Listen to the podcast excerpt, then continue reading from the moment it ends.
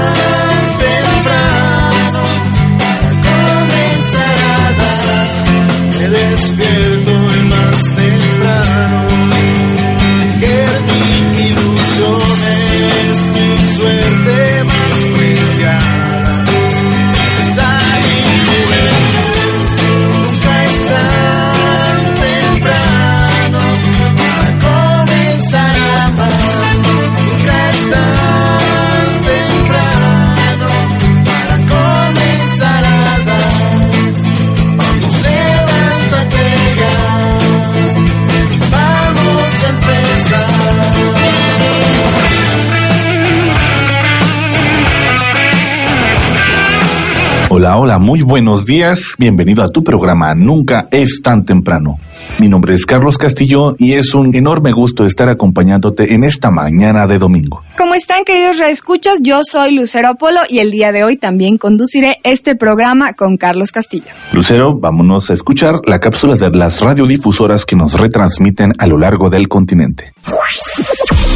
Custodia Radio, en La Paz, Baja California Sur, por custodiaradio.net. Yeshua Radio, en Puebla, por yeshuaradio.net. Máxima FM en Perú, a través del 87.9 de FM.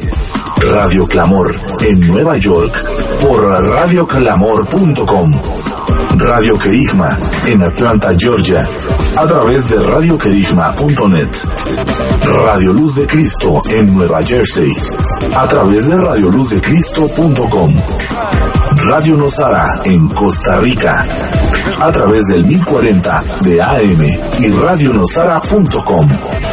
Radio Siervos Misioneros en Villahermosa, Tabasco, a través de radiosiervosmisioneros.net. Radio Vida en Abundancia en Washington, por radiovidaenabundancia.net. Radio Fe Latina en Guatemala, a través de radiofelatina.net. Y por supuesto también queremos agradecer a nuestra radiodifusora Imagen que nos transmite todos los domingos en punto de las 8 de la mañana por el 103.1 de FM y el 1100 de AM. Y también mandamos un saludo y un agradecimiento a Radio Amigos Católicos que también nos transmiten desde la casa Ictus. Espacio de la Juventud.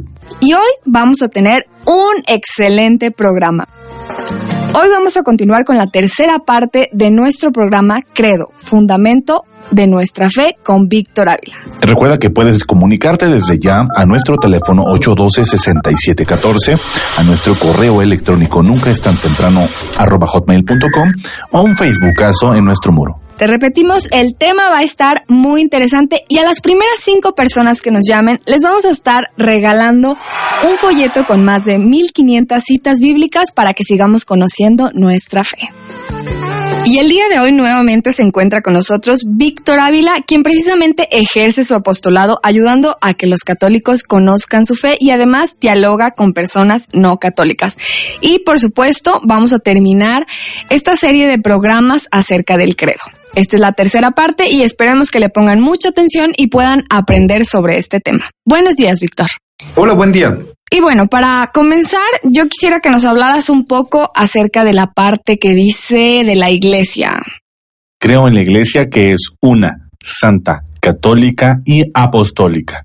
Mira, cuando hablamos de iglesia, pues tenemos a veces el concepto equivocado que es el templo, ¿verdad?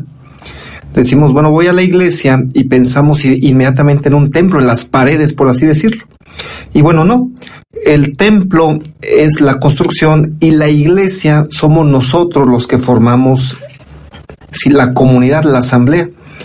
Y también tenemos otro problema, ¿no? Hoy en día vemos muchas iglesias, de distintos nombres, colores y sabores y demás. Y algunos católicos, pues de repente nos podemos confundir y pensar que cualquier iglesia es, igual. Sí. Yo he escuchado católicos que me dicen, no, pues todas las iglesias llevan a lo mismo, creen en el mismo Dios y demás. Viendo a detalle esto, pues nos damos cuenta que no es tan, tan cierto esto.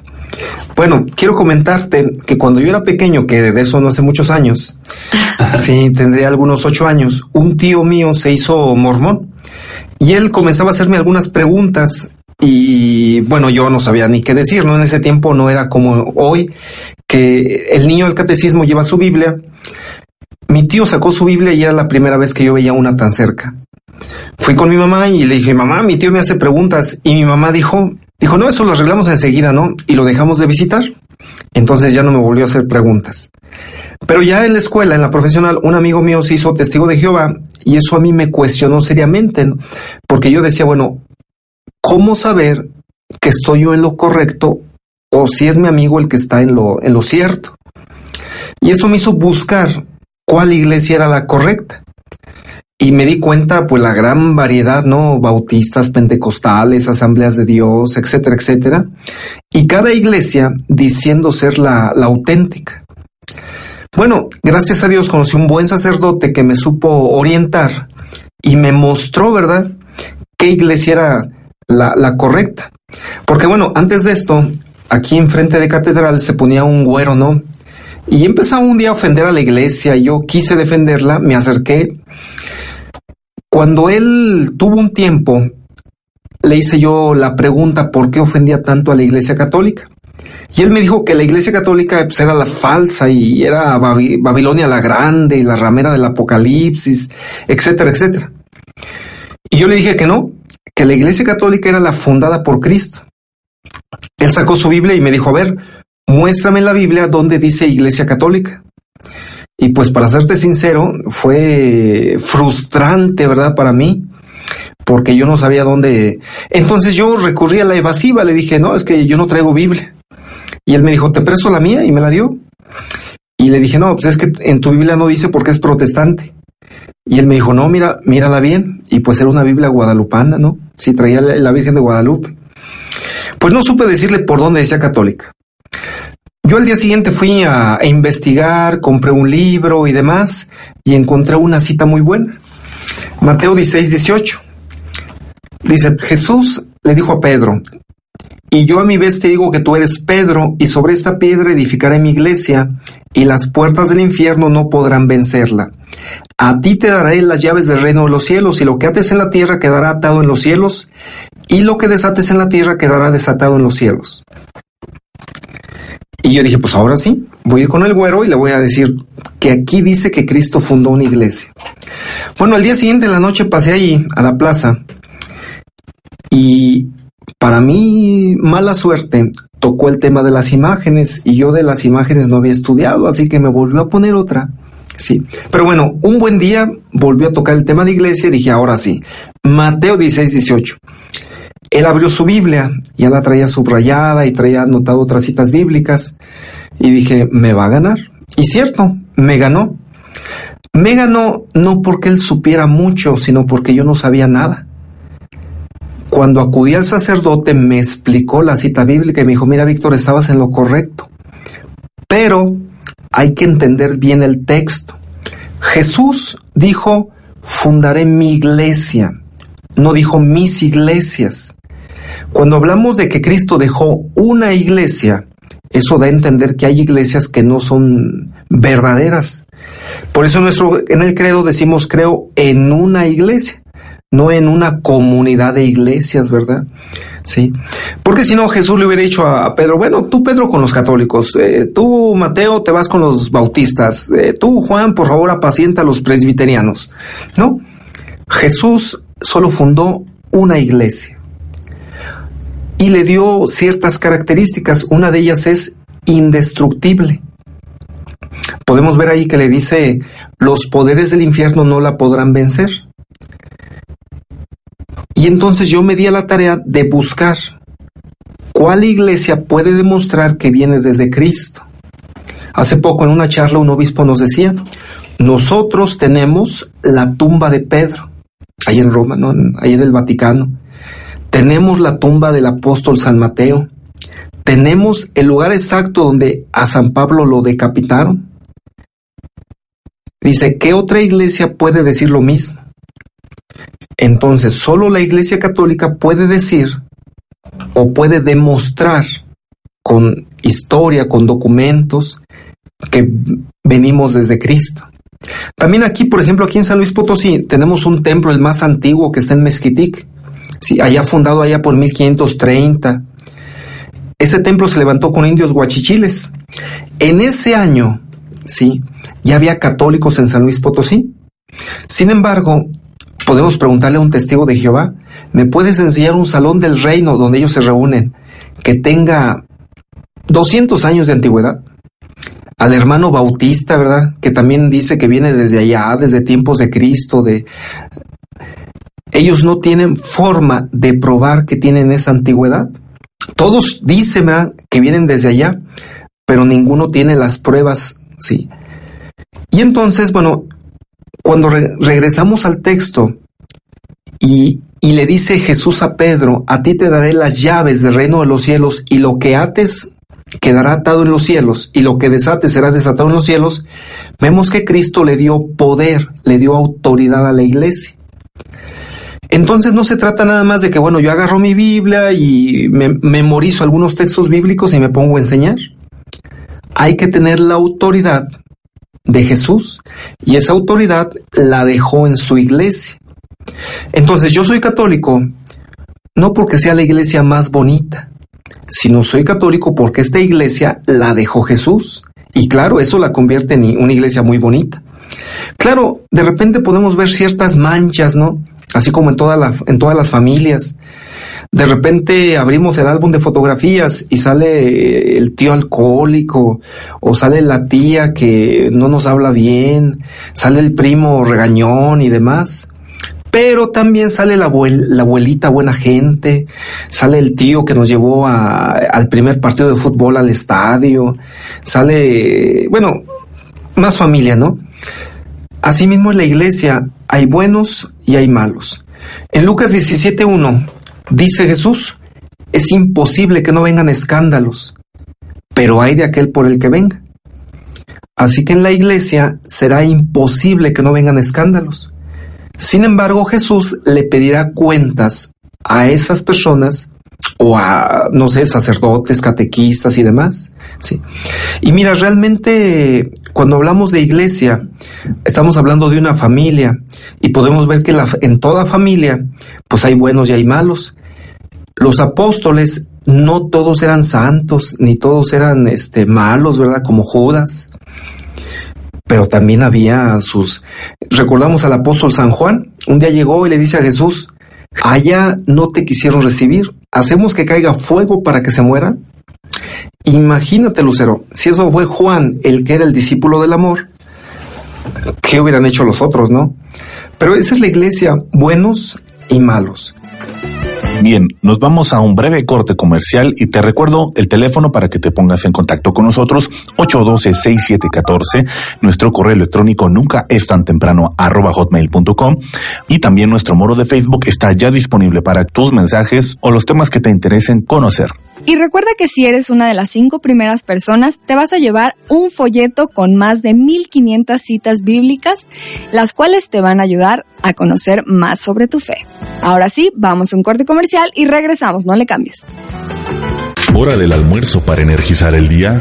Enseguida, cargando pilas en imagen, con el clero más periodista de la radio en San Luis Potosí. Cargando pilas en imagen. ver la luna. Miremos el firmamento en compañía de Cristo. Acompáñanos a la caminata juvenil nocturna, a la cruz del apostolado, en el santuario de Jesús María. Este sábado 2 de marzo te esperamos en punto de las 9 de la noche. Partimos de la capilla de las Mercedes. Cooperación 60 pesos. Incluye desayuno y regreso. Importante. Ponte ropa y calzado cómodo y abrigador. Linterna, agua. Y el sleeping o cobija. Más informes en Face. Mar Chuma 2013 o al correo acjsanluis.hotmail.com. Conéctate www.jovenesconespíritu.com. Ya estamos de regreso. Estamos de regreso en este tu programa Nunca es tan temprano. Continuamos con nuestra entrevista con Víctor Ávila. Te recordamos el tema Credo, fundamento de nuestra fe y es la tercera y última parte donde seguimos desglosando cada parte del credo. Te volvemos a recordar nuestro teléfono 812-6714 y recuerda que las primeras cinco personas pueden llevarse un folleto elaborado por nuestro entrevistado con más de 1500 citas bíblicas para conocer más de nuestra fe. Mira, un día Jesús les contó una parábola. El reino de los cielos es semejante a un hombre que sembró buena semilla en su campo. Pero mientras su gente dormía, vino su enemigo, sembró encima cizaña entre el trigo y se fue. Cuando brotó la hierba y produjo fruto, apareció entonces también la cizaña. Los siervos del amo se acercaron a decirle, Señor, ¿no sembraste semilla buena en tu campo? ¿Cómo es que tienes cizaña? Él les contestó, algún enemigo la ha hecho esto. Y le dijeron los siervos, ¿quieres pues que vayamos a recogerla? Les dijo, no, no sea que al recoger la cizaña arranquen a la vez el trigo. Dejad que ambos crezcan juntos hasta la siega. Y al tiempo de la siega diré a los segadores, recojan primero la cizaña y atenla en gavillas para quemarla y el trigo recójanla en mi granero. Pues así mismo es la iglesia.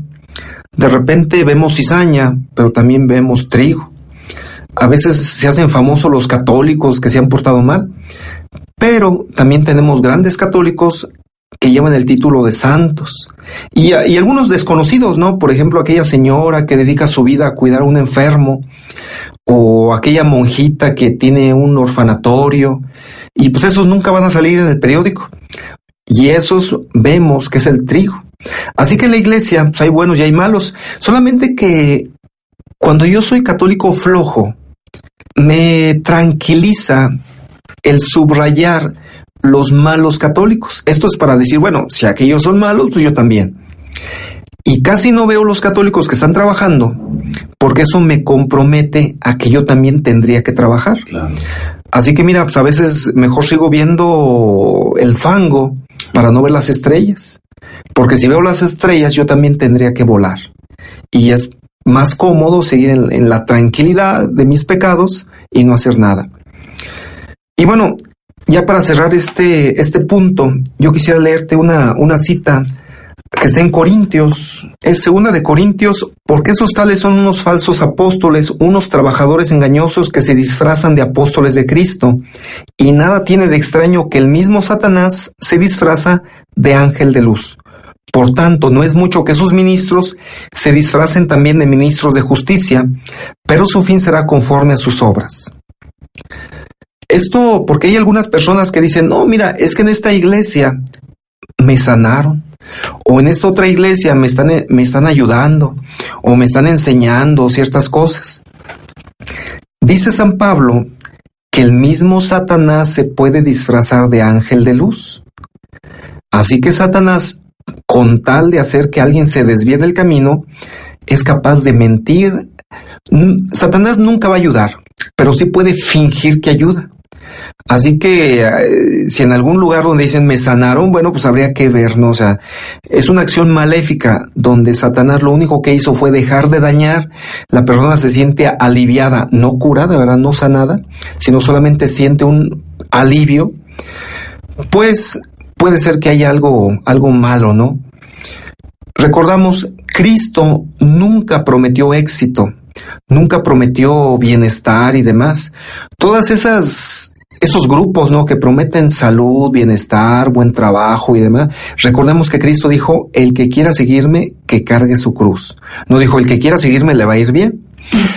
Aquí en la iglesia no prometemos esto, ¿verdad? Lo que sí se promete es la salvación. Pero entonces, con todo lo que explicas tú, eh, ¿por qué sí se dice que la iglesia es santa? Si hay cizaña y hay trigo. Sí, mira, cuando nosotros leemos la primera carta a los Corintios, en el primer capítulo, San Pablo les dice, a la iglesia de Dios que está en Corinto, a los santificados en Cristo Jesús, llamados a ser santos. Pero ya en el verso 10 los empieza a regañar, ¿sí? Porque estaban divididos, porque andaban haciendo sus cosas.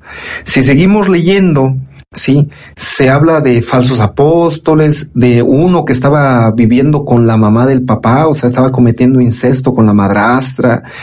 Algunos otros iban de presumidos al templo, ¿verdad? A, a comer sus banquetes. Entonces vemos que no eran tan santos. Pero ¿por qué San Pablo les dice santos? Porque Cristo fundó la iglesia y Cristo nos está santificando aunque yo continuamente esté cayendo en pecado. Mira, una vez un sacerdote me dijo, Víctor, ¿tú eres santo? Y yo así con temor le dije, no, padre, yo no soy santo. Y él me dijo, yo sí, pero todavía no se me quita lo complicado, ¿no? Me dijo en otra palabra, pero... Él, y, y es eso, ¿no? Cristo nos santifica, en el bautismo nos santificó, entonces yo soy santo, aunque yo esté cometiendo algunos errores. San Pablo lo dijo, el bien que quiero hacer no lo hago y el mal que no quiero hacer lo termino haciendo. Mi iglesia es santa, sí, porque Cristo la fundó y nos está alimentando. Pero es imposible que no vengan escándalos.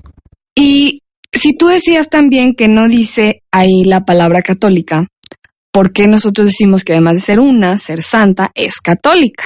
Cuando Cristo dijo vayan por todo el mundo, nosotros entendemos que Cristo quería una iglesia universal y la palabra católico viene del griego y significa universal. En el año 110, San Irineo dijo, donde está el obispo está la iglesia católica. Y es el primer registro ¿sí? que tenemos que a, a nuestra iglesia se le llama católica. Y esto, bueno, te quiero decir, no, todas las iglesias evangélicas buscan un nombre que aparezca en la Biblia. ¿sí? Esto es así como que hacer un poco de trampa, ¿no? Buscar un texto bíblico, algunas dos palabras y decir nosotros somos ellos. Vamos a poner un ejemplo, ¿no? Por ejemplo, la iglesia pentecostal dice que viene de Pentecostés, de cuando vino el Espíritu Santo. Como a Cristo se le conoce como el Nazareno, sale la iglesia nazarena. Hay otra donde Jesús les dice, vayan, ustedes son la luz del mundo. Entonces sale la iglesia que se llama luz del mundo.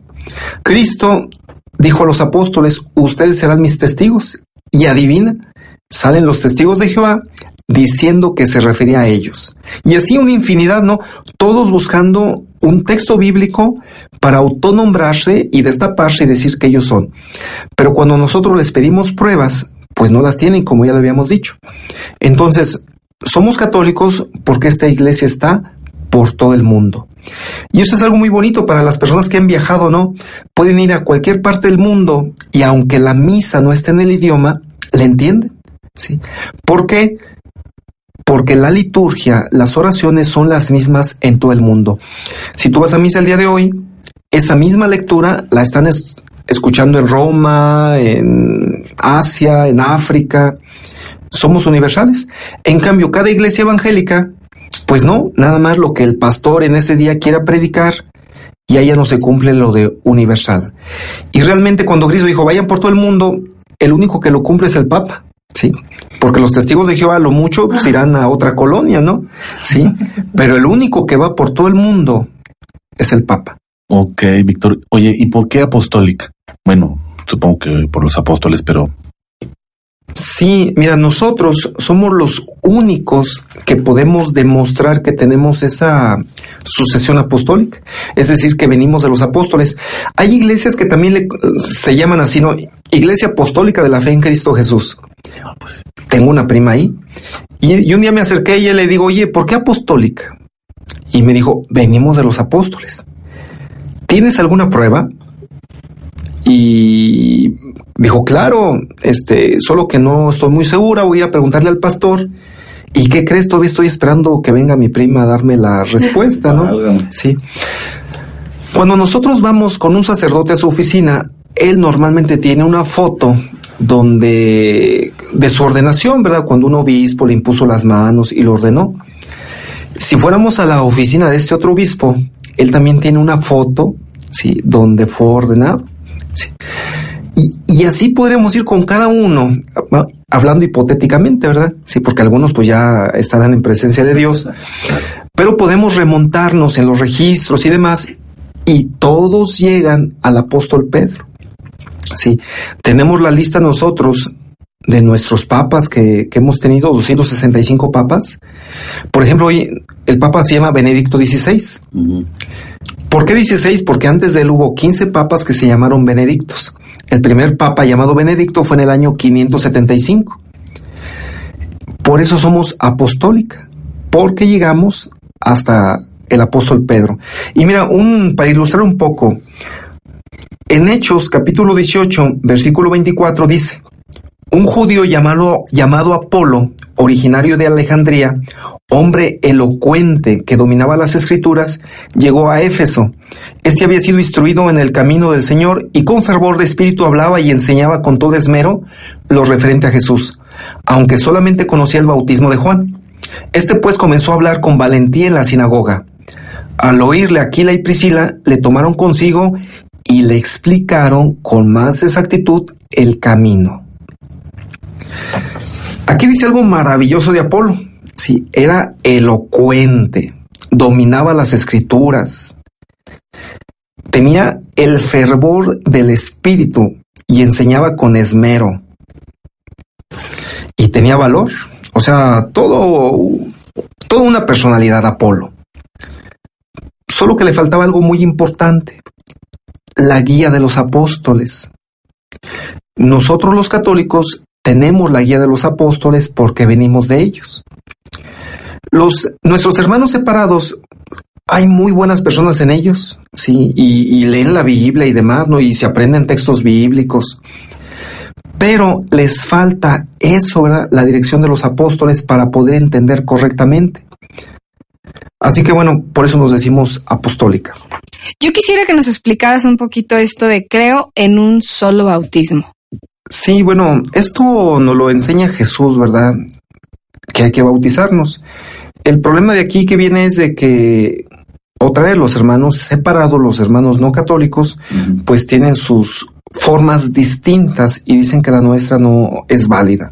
Que porque bautizamos niños, que porque solamente agua en la cabeza, que Jesús se bautizó en un río y demás.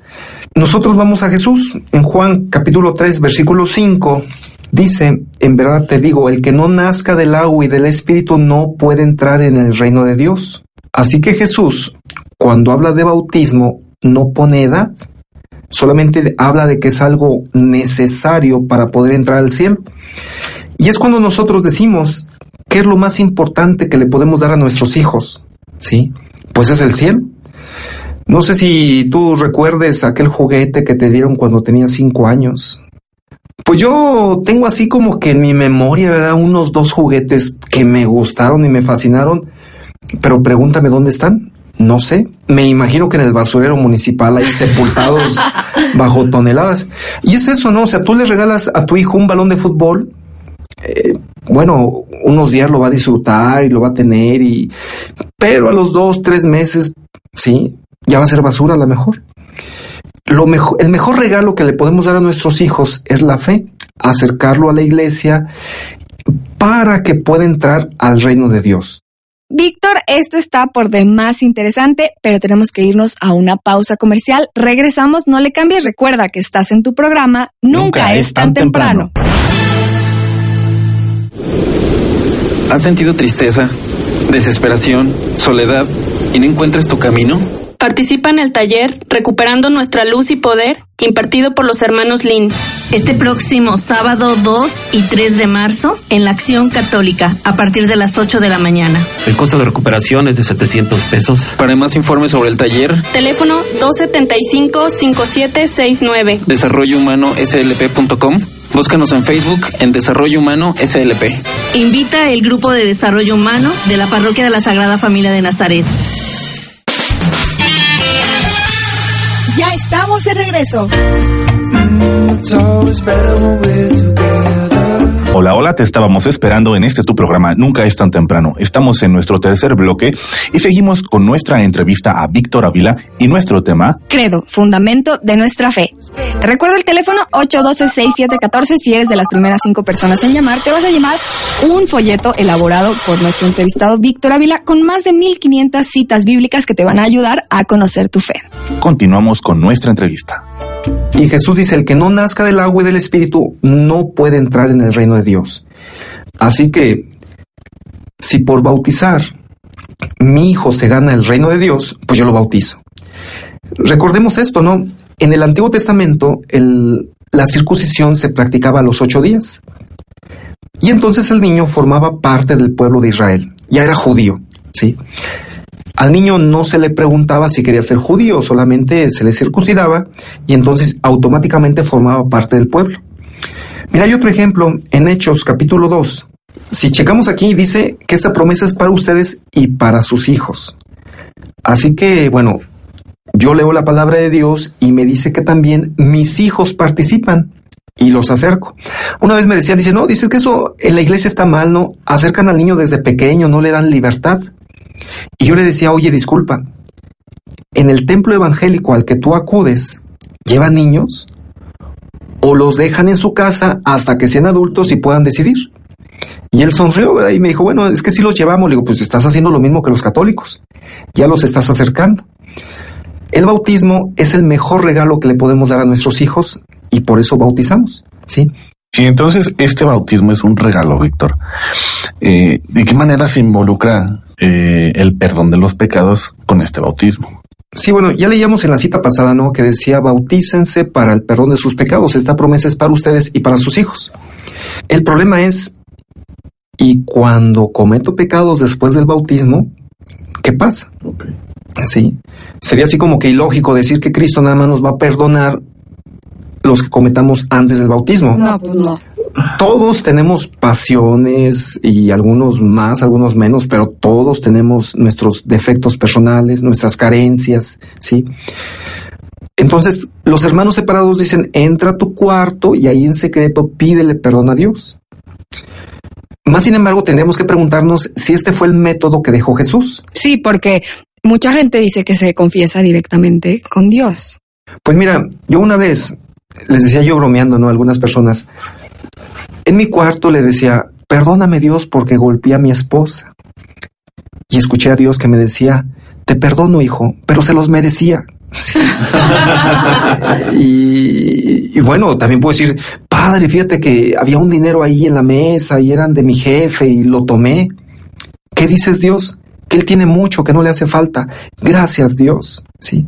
Entonces, eso de confesarlo en mi cuarto, pues yo puedo obtener de Dios lo que yo quiera, ¿no? Porque a lo mejor es mi imaginación la que está respondiendo.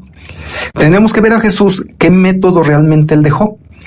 En Juan 20, versículo 19, al atardecer de aquel día, el primero de la semana, estando cerradas las puertas por miedo a los judíos, se presentó Jesús en medio de los apóstoles y les dijo, la paz con ustedes.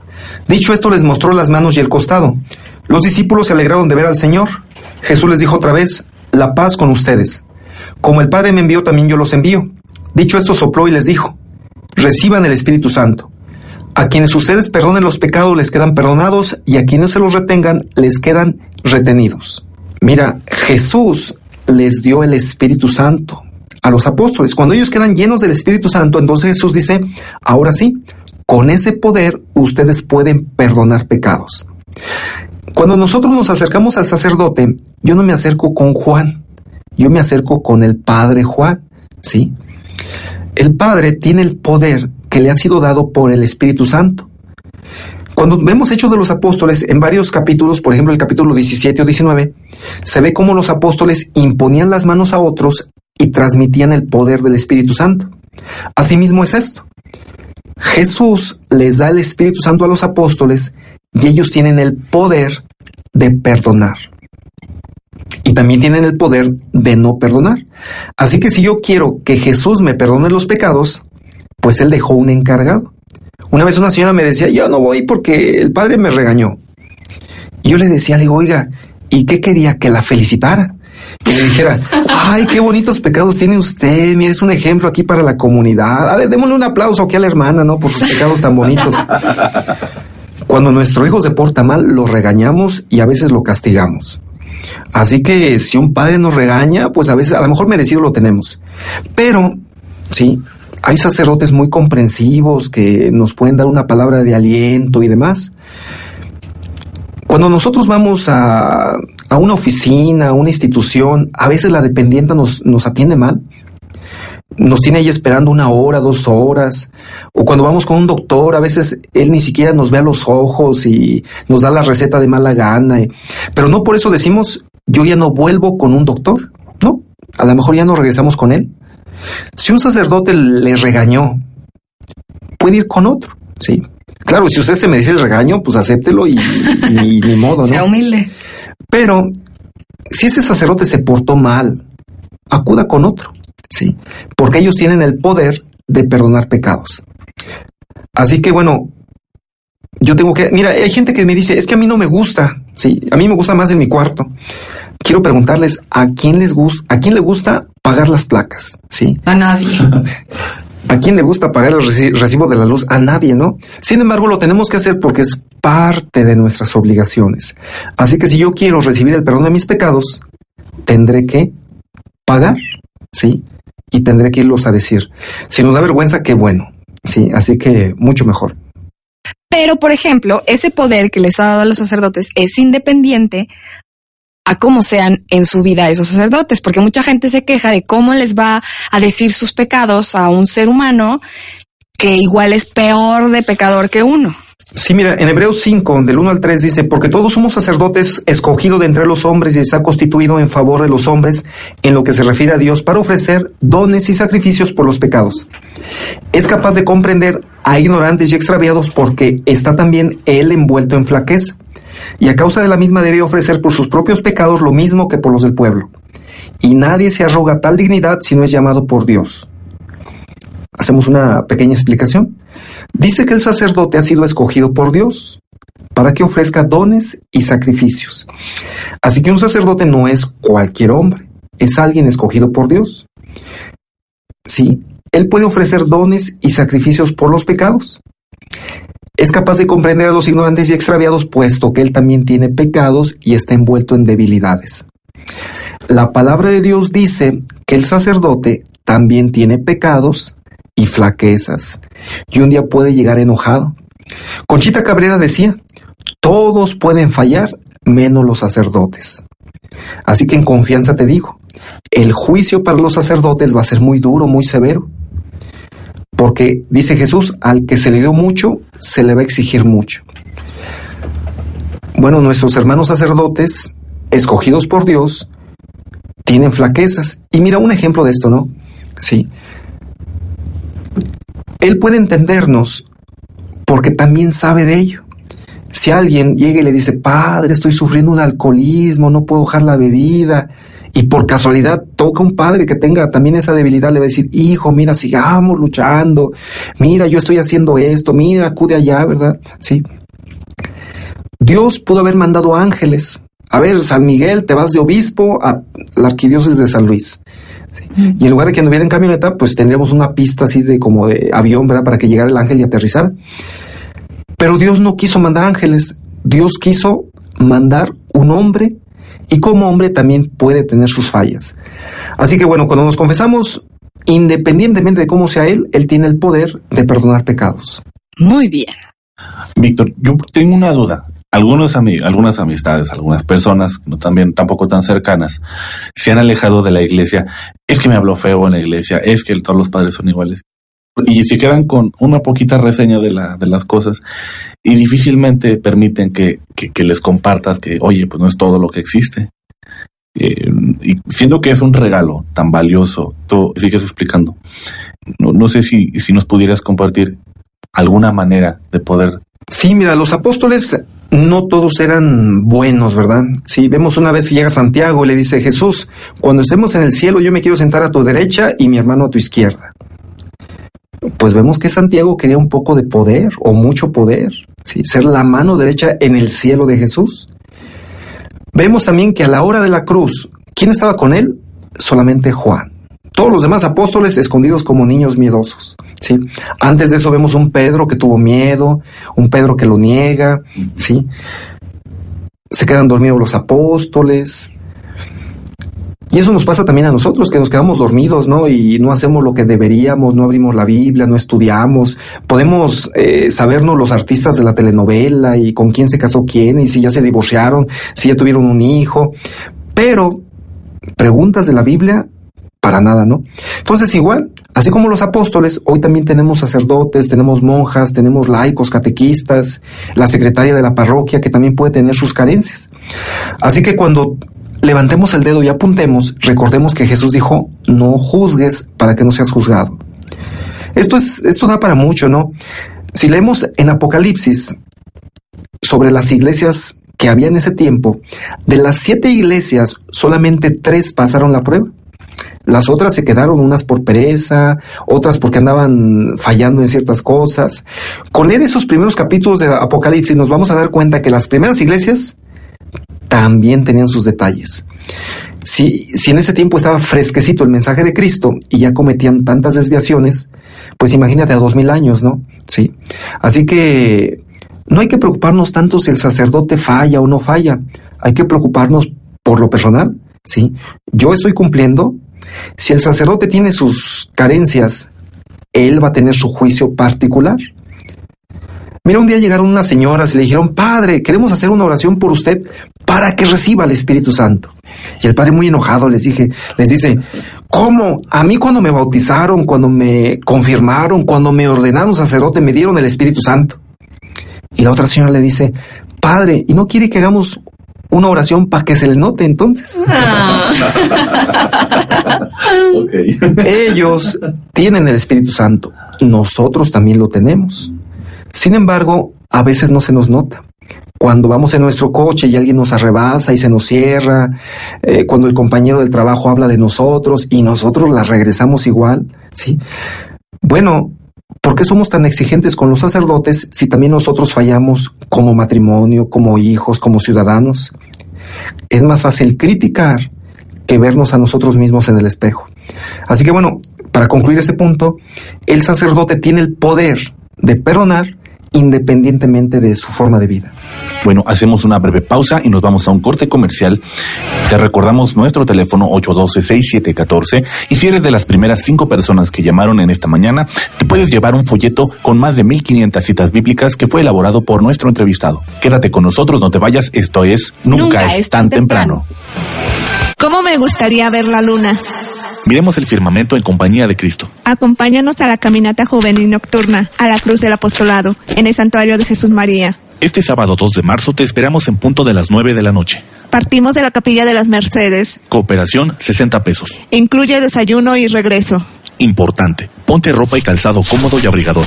Linterna, agua. Y el lipping o cobija. Más informes en Face. Mar Chuma 2013 o al correo acjsanluis.hotmail.com. Conéctate www.jovenesconespíritu.com. ¿Has sentido tristeza, desesperación, soledad y no encuentras tu camino? Participa en el taller Recuperando nuestra luz y poder, impartido por los hermanos Lin. Este próximo sábado 2 y 3 de marzo en la Acción Católica, a partir de las 8 de la mañana. El costo de recuperación es de 700 pesos. Para más informes sobre el taller, teléfono 275-5769. Desarrollo Humano SLP.com. Búscanos en Facebook en Desarrollo Humano SLP. Invita el grupo de Desarrollo Humano de la Parroquia de la Sagrada Familia de Nazaret. Ya estamos de regreso. Para servirte a ti, mi. Ya casi estamos por finalizar esta parte del análisis del credo y hay una última parte que dice, espero en la resurrección de los muertos y en la vida del mundo futuro. Y tú hablabas precisamente sobre que va a haber un juicio de cada uno de nosotros y posteriormente pues vamos a, vamos a resucitar. ¿Qué nos puedes decir sobre este tema? San Cipriano, allá por el año 150, él decía, que la resurrección, nuestra alma va a volver al cuerpo. Sí, esa es, la resurrección, el alma encontrándose nuevamente con su cuerpo. Y decía él, si nosotros fuimos buenos, vamos a encontrar un cuerpo glorioso, resplandeciente, sí, como diría San Pablo, un cuerpo espiritual. Pero si fuimos malos, deshonestos, pecadores y demás, vamos a encontrar un cuerpo putrefacto, sí, algo horroroso, que a nuestra alma le va a dar miedo entrar, volver a tomar carne. Y a mí me quedó como que esa frase muy marcada en mí. Cuando mi alma vuelva a buscar su cuerpo, ¿sí? Bueno, pues ahí vamos a ver este, la paga de, nuestra vida, ¿no? Eso es la resurrección, volver a tomar cuerpo. Nada de reencarnación, ¿verdad? Que por ahí se anda diciendo, ¿no? Que si te portaste bien vas a reencarnar en un rey, en un rico, eh, en alguien famoso. Y si te portaste mal vas a reencarnar en mujer de castigo. Y bueno, eso no es cierto, ¿no? Sí. Jesús nunca habló de reencarnación, habló de resurrección. Sí. Hebreos 9:27 dice, después de la muerte sigue el juicio. El único que ha regresado de la muerte para decirnos que hay es Jesús. Él nos pudo haber hablado de la reencarnación y nunca lo dijo. Solamente nos mostró dos caminos, ¿sí? Vengan benditos porque tuve hambre y me dieron de comer, porque estuve desnudo y me vistieron, etcétera, etcétera. Y aléjense de mí, malditos, al fuego eterno, porque estuve hambriento y no me dieron de comer. Así que solo hay dos caminos, el cielo y el infierno. Y la resurrección es nuestra alma regresa de donde esté, sí, a tomar otra vez cuerpo, y ahora sí, alma y cuerpo van a entrar a la gloria eterna o a la condenación eterna. Y a eso se refiere con el mundo futuro. La vida eterna, sí, que para nosotros es el cielo.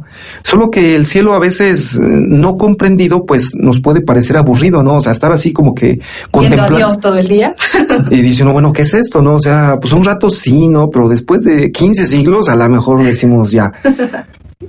Un sacerdote una vez me decía, mira, el cielo va a ser como estar sano. Sí, nadie se aburre de estar sano. ¿Cuándo has ido a la iglesia y te has arrodillado y le dices, Dios, no seas malo, mándame una gripa aunque sea? no, no, ya, ya tengo mucho tiempo sana, no, no me pasa nada, este, ay Dios, que me amputen una pierna, este, quiero sufrir un poco. Nadie se aburre de estar sano. Así será el cielo. Otro ejemplo de esto es cuando estás con la persona amada, ¿sí?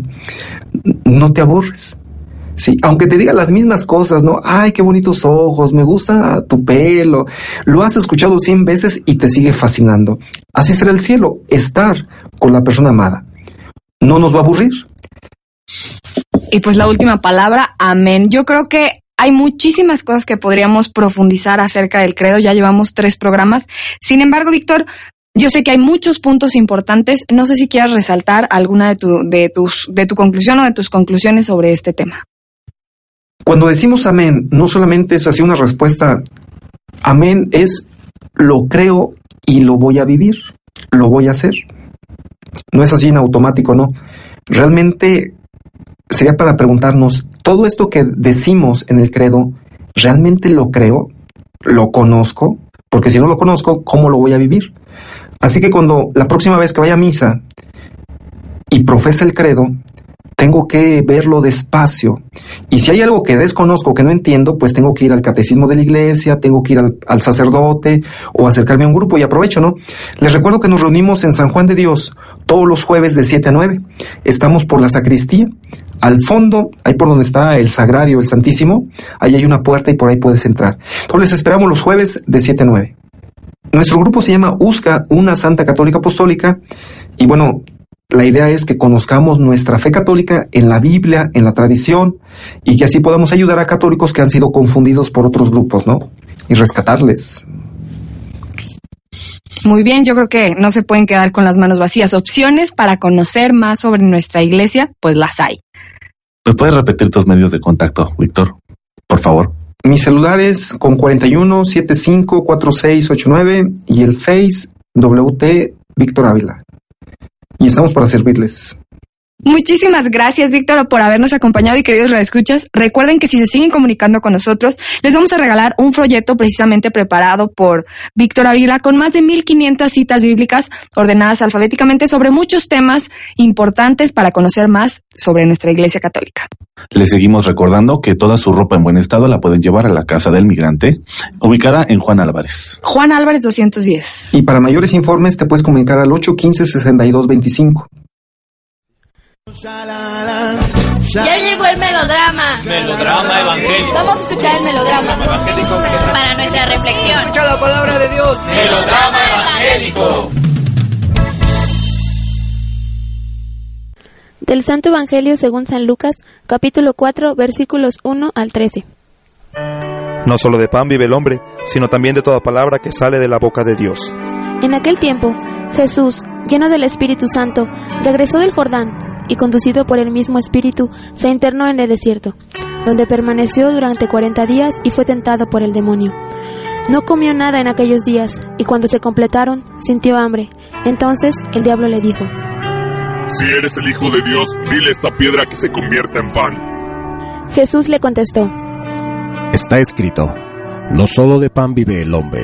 Después lo llevó el diablo a un monte elevado y en un instante le hizo ver todos los reinos de la tierra y le dijo, A mí me ha sido entregado todo el poder y la gloria de estos reinos, y yo los doy a quien yo quiera. Todo esto será tuyo si te arrodillas y me adoras. Jesús le respondió, Está escrito, adorarás al Señor, tu Dios, y a Él solo servirás. Entonces lo llevó a Jerusalén, lo puso en la parte más alta del templo y le dijo, Si eres el Hijo de Dios, arrójate desde aquí, porque está escrito, los ángeles del Señor tienen órdenes de cuidarte y de sostenerte en sus manos para que tus pies no tropiecen con las piedras. Pero Jesús le respondió, También está escrito, no tentarás al Señor, tu Dios. Concluidas las tentaciones, el diablo se retiró de él hasta que llegara la hora.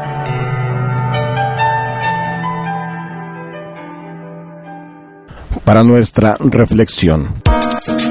Este es su servidor, el Padre Roberto Mena, siervo misionero de la Santísima Trinidad. Ya nos encontramos en el primer domingo de Cuaresma. Las lecturas son tomadas de Deuteronomio 26 del 4 al 10, Romanos 10 del 8 al 13, Lucas 4 del 1 al 13. En el desierto, clamamos al Señor. Dios de nuestros padres, y el Señor escuchó nuestra voz, miró nuestra opresión, nos sacó de Egipto con mano fuerte, nos introdujo en este lugar y nos dio esta tierra. Esta secuencia de cinco verbos resume la fe de Israel, que los fieles confiesan al ir a presentar en el templo las primicias de los frutos de esa tierra. Ahora bien, en la profesión del credo de Israel, los creyentes no proclaman verdades abstractas, sino que cuentan una historia.